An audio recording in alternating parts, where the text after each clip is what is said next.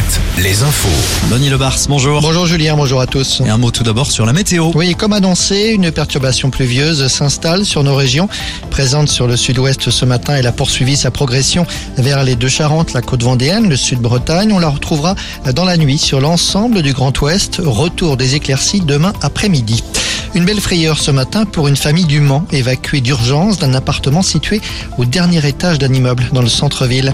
Le logement occupé par une mère de famille et deux enfants en bas âge a été le théâtre d'un incendie. Les trois occupants légèrement blessés ont été hospitalisés. Le feu est parti de la chambre du petit garçon. Ce dernier jouait avec un allume-feu. C'était à prévoir. Emmanuel Macron accueilli par un concert de casseroles cet après-midi à Vendôme. Plusieurs centaines de manifestants sont présents.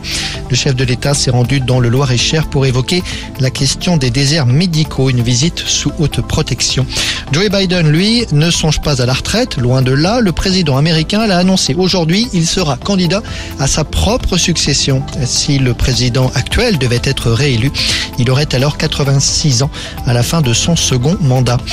Une confirmation, la demi-finale de Coupe d'Europe de rugby entre La Rochelle et les Anglais d'Exeter se jouera bien à guichet fermé dimanche au Matmut Atlantique à Bordeaux.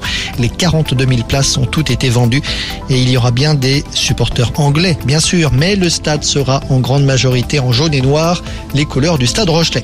En basket de la Betclic Elite, ce soir, Le Mans et Limoges jouent à domicile. Pas de match en revanche pour Cholet qui joue demain soir sa finale de Coupe d'Europe. Et puis la Ligue féminine avec ce choc ce soir, ce derby entre Angers et La Roche-Vendée. Basket, dernier match de la phase régulière. Match capital pour les deux formations. C'est une place en play-off qui est en jeu. Voilà Julien Merci les infos. Denis, à tout à l'heure. 18h, nouveau point sur l'actu sur. Alouette,